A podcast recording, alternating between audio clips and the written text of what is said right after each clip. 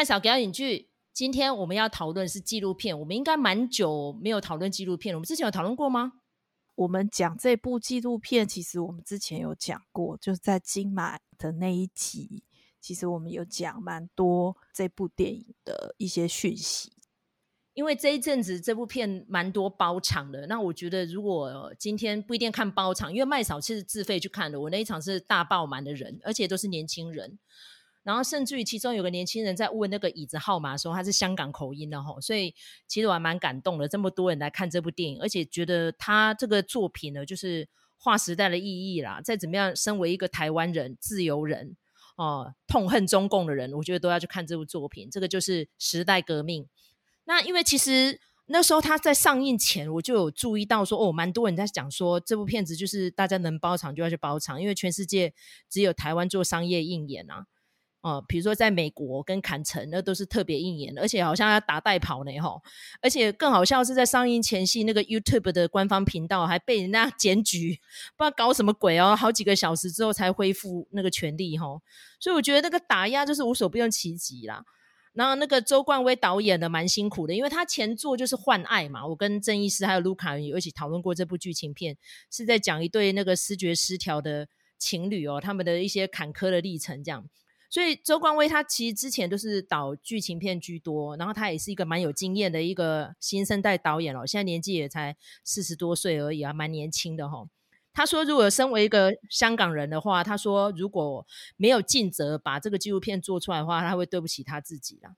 好，我可以来讲一下周冠威他的那个创作历程哈。他其实比较早开始有知名度是在二零一六年，呃，香港有一部电影叫做《十年》，那他这个十年呢，是从他拍的那个时候开始算起。香港未来的十年，他是以这样子的一个假设下去进行，然后总共有五个故事哈，它是一个多段式的电影。那周冠威呢，他就导其中的一段叫做《自焚者》。那他这个自焚者的情节就是说，呃，有些人觉得哈，这个香港呃陷入这样子的一个局面，英国要负很大的责任哈。于是呢，就有人在英国驻港的领事馆前面自焚，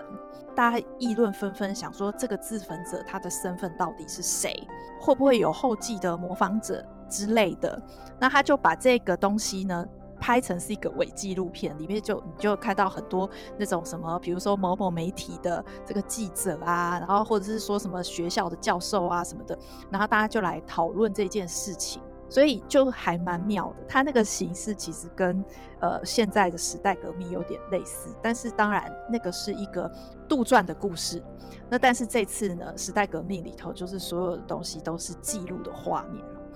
那因此。周冠威就有一点被盯上，所以后来他拍《幻爱》的时候啊，其实是蛮辛苦，就整个上映的过程是蛮辛苦的，改了好几次的日期。那因为呃，《幻爱》那个时候哈，其实是已经雨伞运动之后了，所以等于是说已经开始有一点风声鹤唳。然后甚至那一年的香港金像奖的颁奖的时候呢，影展的主席尔冬升他就说：“哎，我现在要来颁这个最佳影片奖哦。”大家不要以为我是很爱出风头，是因为这个奖没有人敢颁。他甚至呢就说，颁奖典礼的编剧团队里面有一个年轻人就问他说：“哎，那个，请问这个导演啊，我们这十年这个名词哈，这两个字，我们可以放在我们的剧本里头吗？”然后这个时候，尔东升就跟那个年轻人讲说：“你知道罗斯福讲过一句话，他说呢，我们最需要恐惧的就是恐惧本身。”当然，他讲这个，他也没有指名道姓的讲是什么意思啦。哈，不过当然，当年呃最佳影片开出来是十年的时候呢，就是整场是欢呼的。我想跟现在的那种无法晋升，那个是很难比较的啦。哈，那而且当年十年在全港可以说是用尽了各种办法是上映哦，然后也有去社区巡回，等于是说很多的香港人都看过十年这部电影。那也造成，就是说，后来呃，周冠威他的《幻爱》上映了之后，其实有一些人是因为他拍《自焚者》而知道周冠威这个人，然后就说：“哦，那你现在拍了一部虽然是商业电影，但是我们也支持你。”好，那所以虽然说《幻爱》它上映过程还蛮多崎岖的，但它上映之后创造蛮好的票房成绩。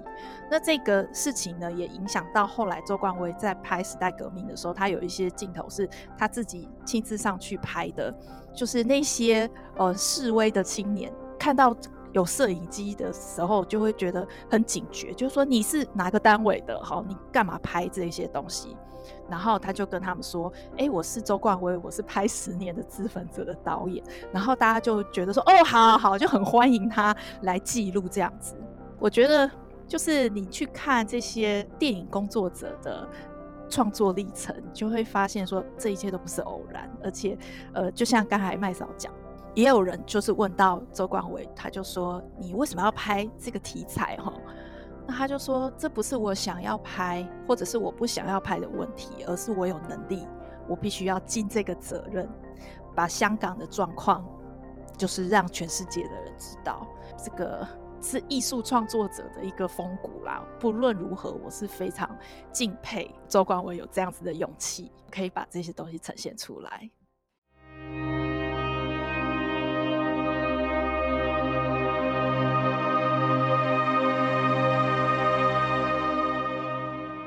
其实站在一个比较客观的角度来看哦，这部电影其实算是情绪满满，然后导演他真的是贴身的跟着这群示威者，而且年纪最小的还有十一岁的，看到最后那个小弟弟这样发言，哇，我真的整个快忍不住了，你知道吗？我说连那么小的孩子都知道上街捍卫自己的自由，然后尤其是哈这一阵子，因为我听到百灵果也访问了周冠威，而且是岳阳嘛，因为他现在人还在香港境内，然后是靠着翻译，我就在想说，哇。因为其实周冠威有提到哦，蛮多人都在问他说：“你拍了这样的电影，会不会接下来找不到工作啊？会不会你吃饭的时候就担心有人跟监你啊什么的？”然后周冠威说：“怕就不会拍了。”而且中共就是很喜欢做这种大内宣，然后说你们今天最好全部都不要有给我不一样的意见哦，一个口令一个动作哦，啊，基本上呢要送中就是送中了哦，国安法就是国安法了哦，所以周冠威说。如果你今天也问了这样的问题，那等于是你也跟中共做一样的事情了。哦，所以那时候那个主持人那个 Ken 就在苦笑，说：“对，其实也是这样，所以没什么好怕的啦。你看这群年轻人被困在那个香港理大的时候，他们那时候也是义无反顾，知道已经坐困围城了，就是逃不出去了嘛。所以能跳天桥就是跳天桥，还要去爬粪水，什么事都要做了，不是吗？他们有什么选择吗？”哦，所以这些种种的历程呢、哦，我觉得今天如果周光威他有那样子的能力，有那样子的镜头语言，就算这个片子拍得很晃，然后甚至一度让麦嫂觉得那个有点视觉疲乏，因为真的太多了，因为这个暴力就是一直来，每一秒都是，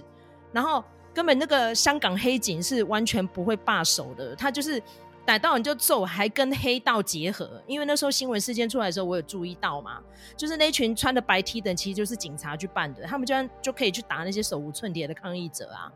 然后催泪瓦斯一直喷啊，然后用洒水车不停的洒，资源无限啊，哦，感觉出来中南海有教他们这些招数啊，干脆直接坦克车碾死一个人更快不是吗？就是天安门怎么做，在这里去做嘛。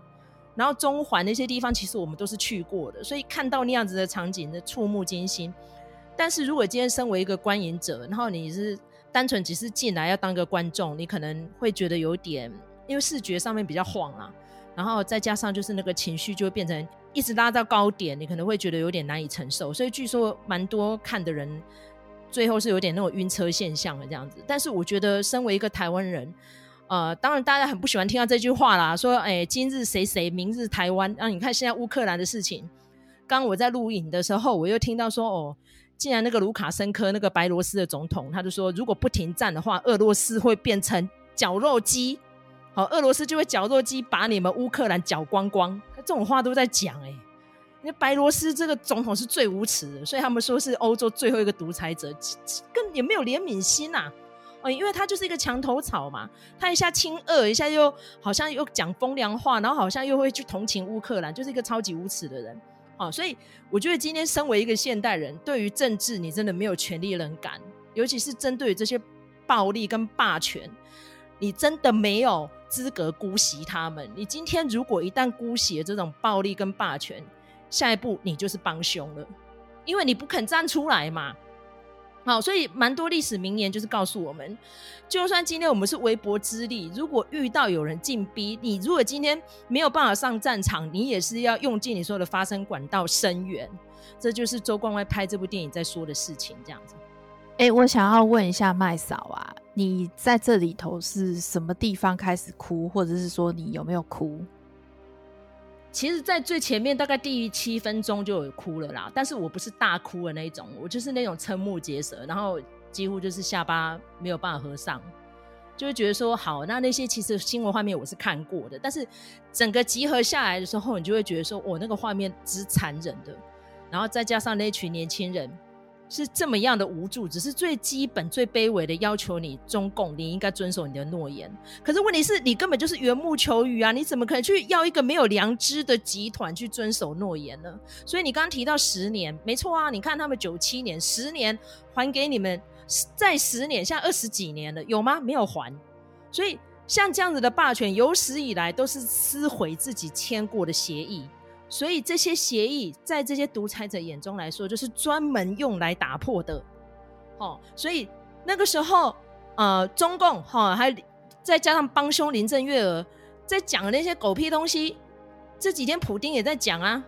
他曾经也是跟乌克兰有签过协议的，但是要进军就进军，要打要杀，全部都来。然后现在看样子好像，呃，俄罗斯军队死了不少人，然后现在又开始讲说是你们先打我们的，你有没有想你进攻人家的国家嘞？哦，所以你看，像那些警察都在讲，我们只是维持秩序啊，你怎么不想你们是暴民，是你们抵抗的啊？哦，所以到底是谁是加害者，谁是被害者？现在还在跟你玩这个谁是受害者这件事吗？真的是太好笑，我今天历历在目到这样，而且里面还拍到一幕，就是警察突然发疯，就在大马路正中央就开枪，哎，而且他开枪射的是一个手无寸铁的女孩，小女生，就直接射下去了，而且是瞄准心窝在打的。然后一般就直接地进去地铁车厢就是揍人了，他哪管你今天有没有抵抗能力啊？在他们眼中，你们就是暴民啊！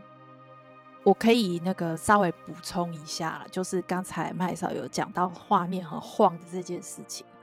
因为呢。这部片子它有点特殊，它的取材是怎么样的？就是当然，这个呃周冠威本人他是拍了很多的，就是很多的画面都是他拍的哦，包括说他其实也有进到这个理大里头，然后以及就是他其实是有被橡胶子弹打到的哦，只是这个画面没有被收在电影里面。那另外他也有提到，就是说他其实每一天都是搞的全身都是那个催泪瓦斯的味道。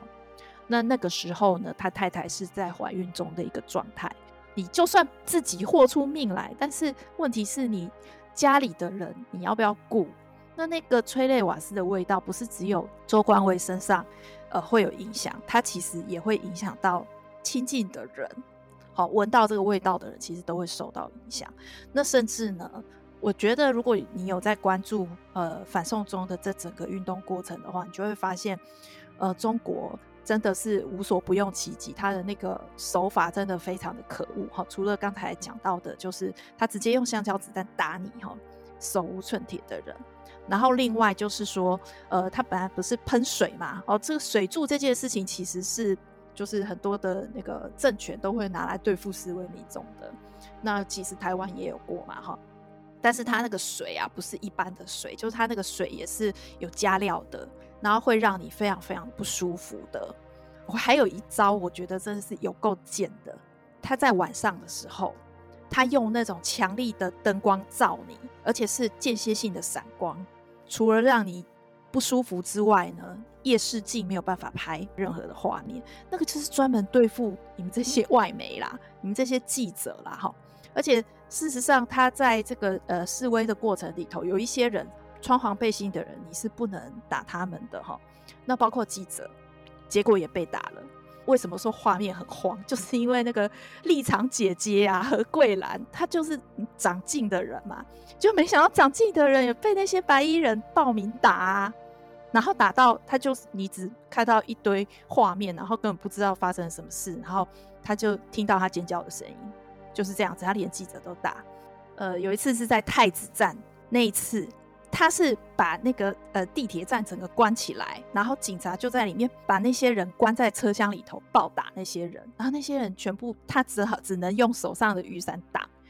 没有其他的武器哈，他们都是手无寸铁的人，然后警察都是拿警棍，而且他们身上都是穿重装备，然后有盾牌什么各种防备的，然后他们还是这样子暴打那些无辜的民众，结果他里头其实有一个人。就是叫做 Morning，那是一个其实看起来就是一个小孩，他就说呢，他是救护员，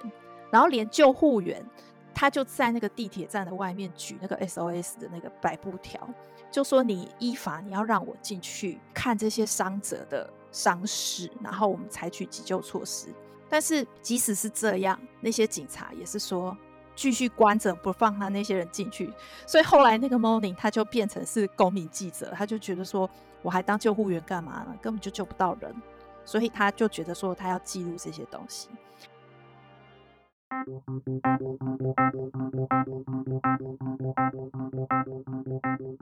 那讲回来，就是说这部电影呢，它的取材呢，不是只有周冠威拍而已。虽然他拍很多，但还有更多的画面，其实是很多的人，比如说呃民众。拍到的、收集的，然后或者是记者们去拍到的，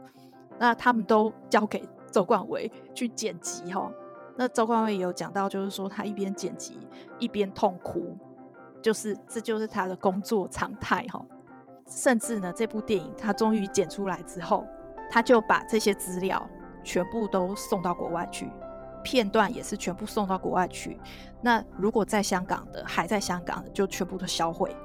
那这部电影的版权也是交给国外来发行，他就已经是做足了准备，做足了打算，就是说这部片子虽然是在拍香港人，可是你在香港是绝对不可能看到的。嗯，所以我觉得作为纪录片，或者是说作为艺术作品的一个目的，已经是大大的超越了很多的东西。那有的时候。呃，我们会觉得说，其实艺术其中一个很重要的目的，就是对现实做出抗议，然后反映真实的社会跟人生跟问题。所以，如果我觉得在这一点上面，这部电影真的是各种意义的伟大哈，它的高度是很高的。那所以在技术上面的细节，我真的是完全不会跟他计较，因为我觉得这部电影它拍出来就是一个价值，更何况。我觉得周冠威把这部电影整理得非常的好，他提纲挈领，就是你只要看了这部片子，你就等于是感同身受，在两个半小时的时间里头，你就等于是几乎从头到尾的，你可以非常了解这个反送中运动的来龙去脉，以及中间发生的所有的事情，他们运动的理念是如何的转变，如何的提出，如何的执行。我觉得这。就像他虽然说，呃，他因为呃一些安全上面的顾虑，所以他除了周冠威之外，没有任何的工作人员挂名。他说这是一部所有香港人拍的电影，但是实实际上他就是这样子的，这个是所有的港人凝聚出来的一部电影。所以我觉得，尤其是台湾的角色，我们一定是要一直去看这部片子，然后让他做出一个非常好的票房成绩，因为。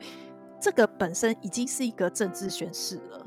你希望你自己的生活是什么样子的？那你面对强权的时候，你要如何的去反抗？我觉得这个态度是一定要做出来的，所以我会觉得说，他现在只有在台湾做商业映演嘛，那他之前在坎城做特别放映之后，到了美国也是做特别放映。那接下来三月的时候呢，他会在英国也是做特别放映。英国会有一个，呃，伦敦会有一个香港电影节，那里头呢，其实也集结了很多的，呃，香港电影，包括四月八号上映的《少年》，它其实虽然是剧情片，但是其实也是在讲，呃，参与反送中运动的一些年轻人哈，呃，所以我觉得这个是。在目前，好时代革命在世界上上映的一些状况，那到目前为止呢，只有台湾这个国家是呃商业映演的，所以我觉得票房冲高这件事情是需要的，不是只有香港人需要，我觉得全世界也需要，台湾也很需要，就是我们要对于这个独裁政权这么冷血的一个独裁者们，我们要发出沉痛控诉。所以我觉得一定要就像麦嫂这样子哈，自己掏腰包。那我其实也是自掏腰包。那我那时候是金马影展的时候看的，也觉得非常非常的感动哈。所以建议大家一定要进戏院去看，尽量把它的票房冲高，看看还会有没有其他的国家继续做这样子的商业映演哈。我相信应该是可以期待的啦哈。我要念这一段哦，因为这一段话其实。有点长，但是我觉得每次只要到这个时候，我就会想起这一段哦。这是德国牧师尼莫拉，sorry 哈，因为他是德国人嘛，他讲了一句话哈，他是在纳粹那个时候肆虐的时候讲的。他说：“起初纳粹抓共产党人的时候，我沉默，因为我不是共产党人；后来他们开始抓社会主义者的时候，我沉默了，因为我不是社会主义者；当他们抓工会成员的时候，我沉默，因为我不是工会成员。”当他们在抓犹太人的时候，我也沉默了，因为我不是犹太人。最后，当他们来抓我的时候，再也没有人愿意起来为我说话了。而且那时候，他是呃这一段话被呃刻成犹太独立纪念碑的呃德文加上英文版。然后我现在是用中文版念给大家听，在维基百科上面有这一段话，所以你一定要记住这个牧师所讲的：如果现在我们默不作声，然后姑息。这些香港朋友们被凌虐，然后甚至于呢，你无动于衷，接下来下一步就没有人会为台湾人说话了，就是这个样子。所以，就算有人说风凉话哦，今日的香港哈，明日台湾啊，要不然就是那时候在讲那个诶阿富汗呐哈，明日台湾呐，现在又在讲乌克兰，明日台湾，很多人说你干嘛？乌克兰是乌克兰，台湾是台湾哈。无论蓝绿还是白，都有政客这样说，何必这样比？但是我要告诉大家，是居安思危这四个字。你要看中共的暴行，当然很多人都在讲，但是这个火焰会不会不小心熄掉？好，你看这个冬那个冬奥，好冬季奥运在北京办的，才刚结束没多久嘛。他们可以无所不用其极的这样打肿脸充胖子，把其他的选手好好的来比赛判违规，就是硬要把金牌留下来，连运动场都可以作弊了，这个国家什么垃圾事情做不出来？哦，所以跟他们和谈是缘木求鱼，就像现在要跟普京和谈是缘木求鱼一样。但是你可以看得到这些北约国家们，他们到现在都还没有积极的作为，就就是说哦，贸易上啊怎样？可是人家俄罗斯早就有做法了，因为你们之前就干过这样的事情，人家根本就不怕，他们是早有准备。你们在贸易禁运啊，哈，甚至于是银行的什么汇兑的中断啊，对普京来说小 case 没什么，反而是我们两国打仗资源都出不去，你们其他国家会受不了。好，一些重要的矿。好，一些农产品，哦，到时候全部都出不去了，你就看谁可以撑多久。哎、现在搞成这样、哎，两个国家打仗，现在变成全世界经济体要焦土作战了。好，所以针对于这样子的霸权，尤其是为什么要说卢卡申科是最后的独裁者？其实普丁就是一直都在那边，他始终都是独裁者，所以独裁者只会一直活着，甚至于还会有复制品跑出来。所以我们这些坚定支持自由理念的人，怎么可以？继续姑息呢？姑息就是养奸，好，所以今天我们这节目是抛砖引玉啦。哈。无论你有没有收看纪录片的习惯，甚至于你看完这部电影之后，其实麦嫂心中是五味杂陈呐。哈，看了当时很感动，真的觉得我至少尽了我身为一个台湾自由公民的一个义务，我也去看这部电影。但整个观影过程当然也是让我蛮多的呃身心的冲撞啊，也也很多不舒服感，因为那个画面真的是蛮晃的。但是我觉得再怎么样，我还是要把那个呃一些不舒服的情绪给压下去，因为那就是事实。导演冒着生命危险就拍给你看了，完全无造假，而且这样的事情只会一而再再而再的发生。甚至里面呢，那个发起运动的教授们他说我没有支持港独哦，我说哦，那你真的带走。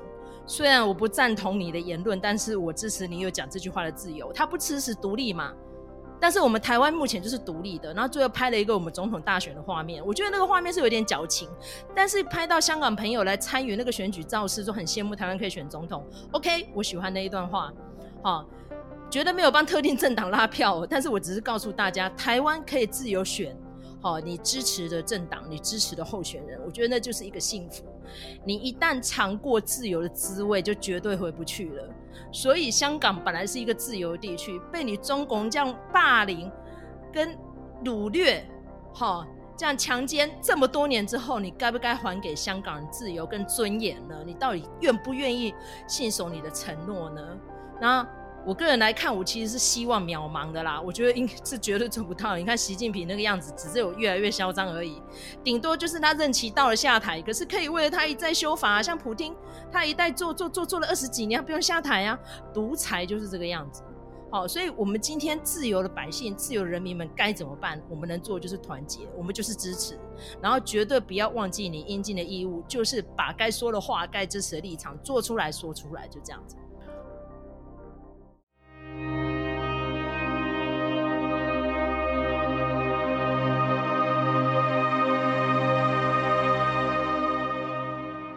我是觉得说，因为最近哈，这这一两年来，其实世界是很动荡的，不是只有疫情而已哈。我们刚才前面已经点到好几个地方了，就是这世界很不平静。我也可以认同，好，有一些人说啊，其实台湾跟这些地方不一样，对，是不一样。但是你如果更仔细的去看，台湾跟这些地方都是一样。好，我们的重点是什么？就是我们想要自由的生活，我们想要民主的社会。但是独裁者不会合你所愿，所以这一点上，在这一点上面，我们就是乌克兰，我们就是阿富汗。我觉得这个是毫无疑义的。所以我就是觉得说，看大家想要选择怎么样的生活方式，然后没有什么选择是不需要代价的。哦，就是很多人就会说啊，这个你看打仗多不好啊，什么什么的。但是问题是说，你的重点是什么？你的重点是活着。还是你的重点是你想要自由的活着，这中间有非常非常大的不同，然后你要付出的东西、付出的代价也很不一样。香港是为大家、为世界上面每一个地方，不是只有台湾而已，做了一个示范。你想要什么样子的生活，那你就要去付出那样子的代价。其实乌克兰也是，就是这些地方都是。你要说它跟台湾都不一样，但是其实它跟台湾也都一样，跟世界上其他的地方也都一样。所以要如何的展现我们的决心，我们想要过自由、过民主的生活，而不是独裁的被人家管的生活。我觉得这个有非常多的表达方式，除了就是我们可以去进电影院看时代革命之外，那你还有很多很多的方法。以台湾来说的话，最简单的方法就是选举。还好我们有选举哈，所以我们可以透过我们的票来表达我们的意志，这个就是一个很很好的方式。那你比如说像乌克兰哦，可能选票没有办法抵挡子弹，可是他们 现在已经变成全民皆兵了哈，大家都是 有钱出钱，有力出力，大家都去拿枪哈，保卫国家。我觉得这就很感动啊，就是你有什么力你就出什么力。那你比如说像香港也是，他在这里头。每一个人都是他们讲的，就是 be water，然后大家就像水一样。我们不是要就是有一个大台，然后呃由他来指挥我们做这个做那个，不是的。每一个人自动去填空，我可以做什么我就做什么。我有车我就当车手，我就去接那些示威的人。我会看地图，好，然后我就来做安排路线的人。他们就说这个概念就像打游戏一样，你自动去填补一些位置。就变成一个战队，就变成一个 team，呃，因为大家为了要遮催泪瓦斯嘛，然后也为了要遮脸，所以大家都穿很多的装备，然后你根本就不认识这个人，但是呢，当他穿穿起装备的时候，你才认识他；当他用化名的时候，你才认识他。如果他用本名，如果他把装备都卸下来，你反而不认识他。但是就是因为这样，每一个人在这场运动里头都有一个位置。所以可以做的事情很多，你为了争取你自己生活的方式，是很多事情可以做的。大家也可以思考一下，就是你为了争取你现在的生活方式，维持现在的生活方式就已经很不容易了。那你愿意做出什么样子的努力？我觉得这个是一个所有的人，不是只有台湾的人，呃，都应该要思考的问题。如果你不想思考这些问题的话，那你就去，你就去被人家管吧。党要你做什么你就做什么，党要你说什么你就说什么，就让别人帮你思考。你就变成独裁政权里面的一个小螺丝钉。你你也可以选择这样子的方式，没有人拦着你哈。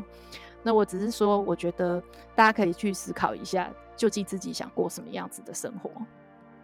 啊，我，最后做这个结尾哈，我有感而发啦。大家知道现在那个泽伦斯基啊，就是乌克兰的总统，他之前是非常成功的一个犹太裔的喜剧演员。然后他就是上次选举的时候，因为他声望很高，因为他就是专门在演那个讽刺剧，在骂政府的，然后就骂倒了那时候要寻求连任的。啊，波伦斯基就是前任总统哈，就那前任总统现在扛着 AK 四十七，那时候其实是被 抹黑成是亲俄的哦。他现在扛着 AK 四十七上街头，他说要跟普丁一决高下，跟他拼命了哈。然后泽伦斯基现在呢，跟基辅市长哦，基辅市长更有趣了，他是前任的世界拳王哦，克里钦科，他真的非常有名，他跟他弟弟两个人都先后拿下世界拳王的抬头哈。所以现在这群人呢，不管是什么样的身份，贩夫走卒也好，怎么样，全部都走上战场来捍卫国家。可是你要想，乌克兰在几年前，它其实是中国“一带一路”的经济贸易伙伴，所以很多中国人在乌克兰做生意哦。可是呢，好，这个 中共外交部的发言人他讲了什么话？这个华春莹哦，那听说他的昵称要叫他迎春花了，因为名字倒过来念就是这样。华春莹他都是。轻描淡写，一语带过，因为就是叫中共表态啊！你们针对于俄罗斯被入侵啊，那个乌克兰被入侵，然后跟俄罗斯你挺哪一边？哦，他说都是因为你们美国什么什么东西挑啊挑动两国之间什么什么哇，什么事情都跟美国有关了。美国有参战吗？并没有。哦，那看就说你们这些北约国，然后故意的是为了自己的利益什么的，哇，很厉害哦！这个闪躲做得好，对不对？所以呢，无论如何哈，你。之前乌克兰可能是因为经济上面的地位不得不跟中共合作，可是现在呢，这危急存亡的时刻，信谁都没有用了耶。自己国家的人民如果不站出来、不上街、不武装起来、不保卫自己，真的没有人愿意帮你讲话。这个国际局势就是这么自私、这么现实啊！所以现在还蛮多那种。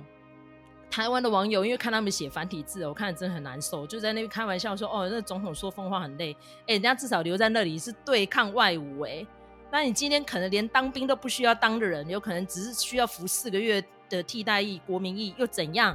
真正打仗的时候，你是不是有办法？就是像我们阁奎讲的，拿着扫把要出去跟他拼的，你有办法吗？哦，我觉得今天无论如何，我们尽绵薄之力，我们能做就做。”好，我们只要还有权利，还有呼吸，我们就是要自由，我们就是要民主，这个是没得妥协的，这是天赋人权。好，所以希望我们今天这个节目播出的时候，大家都已经进戏院看的《时代革命》了哈。无论你看完之后的感想如何，都希望你们看完可以留言到我们的频道跟我们分享，或者是说你觉得我们的频道呢，这个理念跟观点不错，给我们一个五星的评价，甚至于如果你愿意支持我们，给我们一点粮草的话哈，就欢迎打赏了哈。今天非常开心跟卢卡一起来讨论时代革命，我们下次节目再见喽，拜拜。